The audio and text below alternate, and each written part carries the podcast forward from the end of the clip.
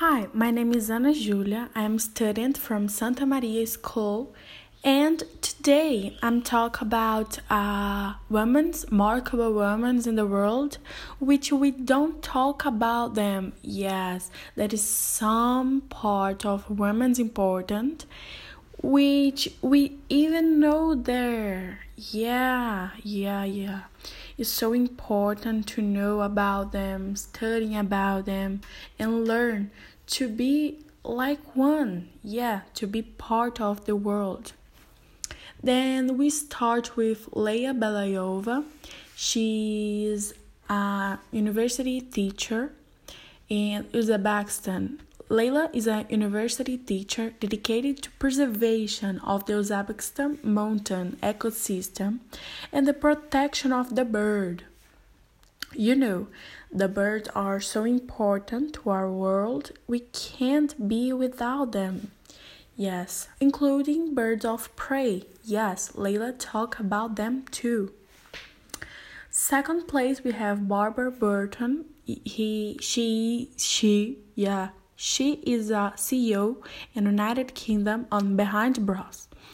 Barbara created Behind Bras, which teaches and empowers women. Yes, empowering women is so important nowadays.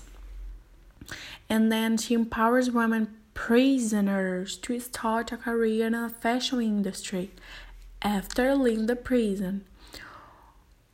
And we can learn about that like women who after leaving prison have difficulties to to find a work find a um with a local to work yes it is so difficult and then bob barbara had the idea to create a idea to to facilitate the those moments.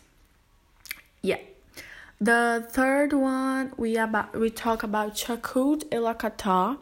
She is electronic technician in Egypt. Yes, Shorouk is a ref she is a refuge and works as technician in electronic project. Yeah.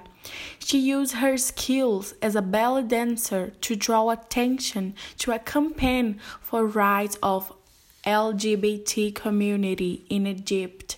Yes, a local which is so important, the religion and old ideas. She became to idea to re- recreate this idea of the LGBT community, which is so present nowadays and important too. Fourth place, we have Memitu Gashi. is a surgeon on a senior auxiliary nurse in Ethiopia. Yes, Memitu obtained an international certificate as a surgeon specialized in fistula, Yes, a pathology that occurred at her birth. She herself was a victim of fistula at birth. Fistula is a um, he's um, a surgery that became part of all women's life in Ethiopia, which is so common and hurtful. We have to change that. And with Memitu helps we can get that. Yeah. Um today i was i was playing on tiktok. You know those apps who which is um use all the world about children's and you know i have seen a video of natalia prado yeah she's a future nurse and transmission healthy um, knowledge, disease knowledge, and societal knowledge, which is so important. She's a Brazilian woman which had the idea to recreate um, a game, Brazilian game, which name uh, Cara a Cara. Yes, it is a game which you play all the time with children, and she recreate them, recreated to to what to talk about the women. Yes, the women which is so important to our world, like Malala, like Frida Kahlo, and some others. Yeah. Um, why I'm talking about them? Because to me, women's is so important to the world. You know, yeah.